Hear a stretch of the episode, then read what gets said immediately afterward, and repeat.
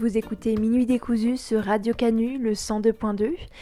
C'est l'heure tout de suite de la fiction horrifique de Bebe. Welcome to a night of total terror. We all go a little mad sometimes. Johnny, You're still afraid. They're coming to get you, Barbara.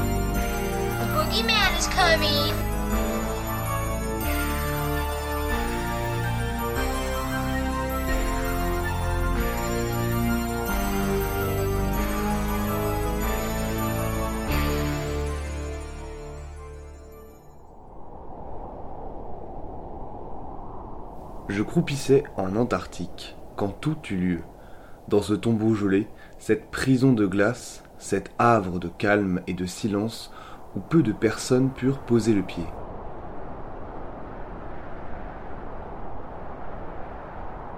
Je trouvais ce lieu apaisant jusqu'alors. En effet, la solitude et l'impression d'hostilité, la vraie nature, avaient toujours eu un profond effet sur moi. Elle révélait mes sens et me faisait ressentir ma vraie nature, la bestialité des premiers humains, se battant pour leur survie. Cette bestialité aurait pu m'être utile si elle n'avait pas déserté au pire des moments. Je m'appelle Martin, 20 ans, étudiant en biologie. Je m'étais rendu en Antarctique suite à un concours. J'avais été le meilleur candidat sur des centaines, le plus apte aussi bien mentalement et physiquement pour résister à la rudesse de l'Antarctique. Cette expédition avait un but hautement scientifique. Nous devions nous rendre dans une grotte qui, selon les dires, posséderait la plus grande biodiversité connue à nos jours, et ce, malgré le climat plus qu'inhospitalier. J'avais donc saisi ça comme une chance, et je m'étais présenté. Moi, simple étudiant en biologie, pouvoir visiter ce continent de légende, pouvoir voir de mes propres yeux ces aurores boréales, je ne pouvais hésiter. Et si j'avais su.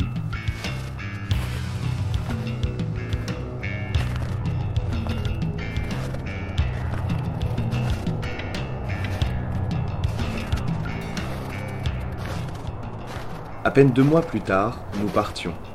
J'avais dû me munir d'un attirail à la limite du militaire. Vêtements pour le froid, rations de survie, feux de détresse, matériel scientifique, médicaments.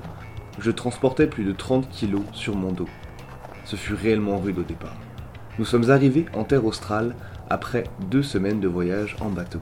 Ces deux semaines m'ont permis d'en apprendre plus sur ce continent et surtout sur cette grotte. Car si elle était connue pour sa biodiversité, elle était conspuée par les autochtones, considérée comme maudite. En effet, nombre de leurs congénères y auraient disparu sans raison, attirés inéluctablement par cette grotte. Ils l'évitent ainsi à tout prix. Cette hantise n'aura fait qu'accroître mon envie de découvrir cette grotte. Au final, ce sont les autochtones qui avaient raison. Nous aurions dû rester loin de cette satanée grotte.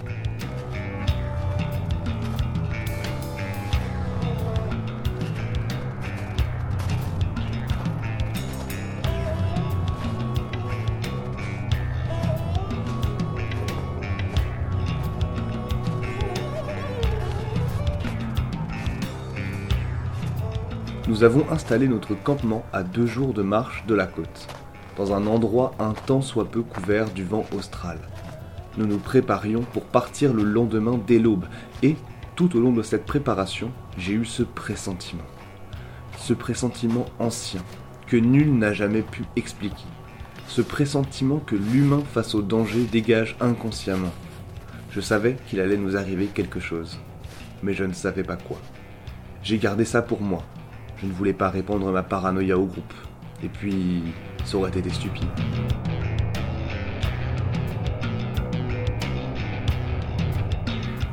Nous nous sommes dirigés vers la grotte, nos sens aiguisés et mis à l'affût du moindre bruit par ce vent permanent. Sur place, nous avons installé différents matériels scientifiques à l'extérieur de la grotte, qui nous permet d'étudier les relevés effectués dans la grotte.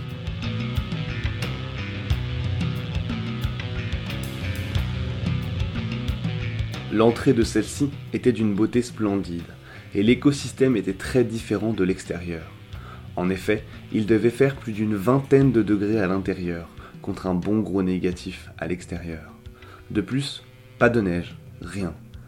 Des plantes fleurissaient partout sur les murs. Nous avions dû, pour rentrer, passer par un trou très étroit, en rampant. Nous avons d'ailleurs eu du mal à trouver l'entrée. Nous nous sommes enfoncés peu à peu dans la grotte, mais l'ambiance devenait pesante, une chaleur alarmante, et plus on descendait, plus la végétation et la lumière disparaissaient. C'est là que le cauchemar a commencé.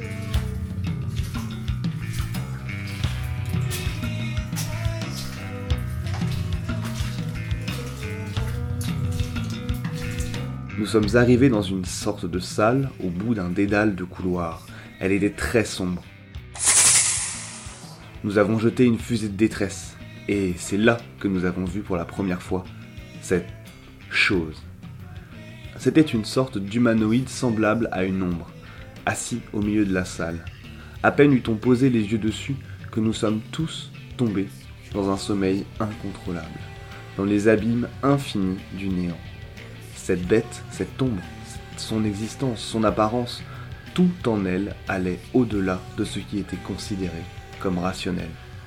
Nous avons tous été plongés dans un profond sommeil léthargique.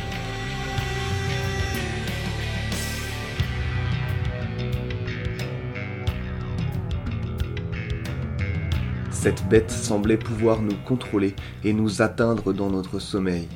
Elle nous torturait, nous diffusant de doux rêves dans un premier lieu, puis nous infligeant des supplices dans ces derniers. Elle nous épuisait aussi bien physiquement que moralement. En effet, elle nous entraînait dans des rêves lucides. Nous étions capables, du moins pour ma part, car je ne puis parler au nom des autres, décédés, de faire nos propres choix dans ce rêve, de lutter. Cependant, elle était bien trop forte et nous détruisait peu à peu.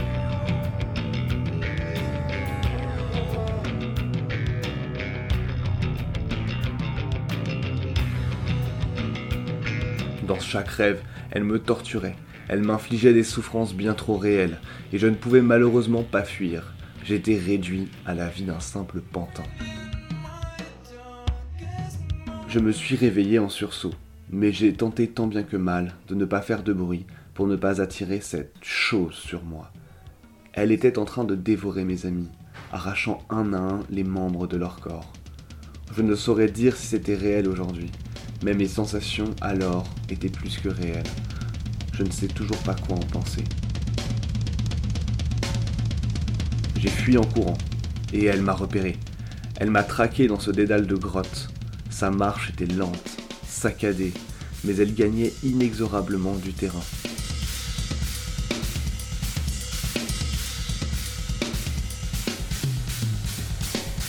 Ce qui m'aura sauvé, c'est l'entrée si étroite.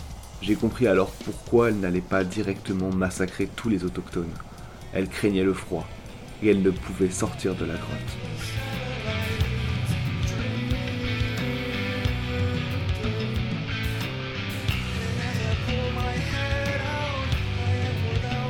J'écris ceci un an après que cela ait eu lieu, au bord du suicide. Depuis, j'ai été humilié, renié par beaucoup pour être un menteur, un couard. Ils n'ont pas voulu croire mon histoire et m'ont rejeté. Je suis tombé dans une dépression profonde depuis, atteint d'insomnie et de cauchemars invivables. Je dors très peu, mes sens sont à bout. Je ne peux plus résister ni mentalement ni physiquement. Je vais tomber dans un sommeil éternel et il aura gagné.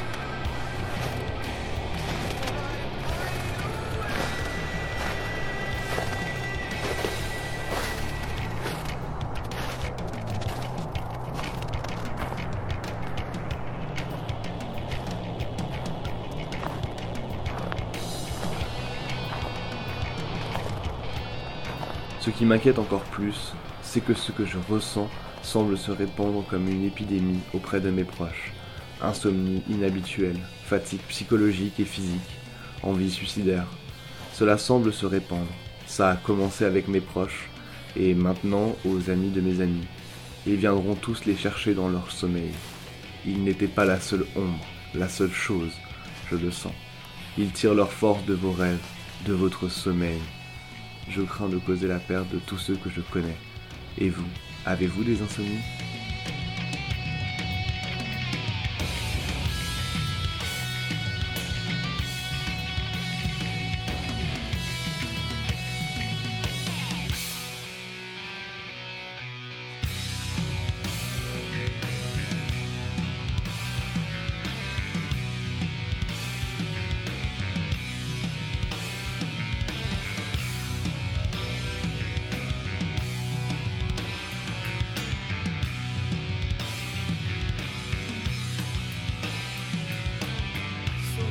Friday.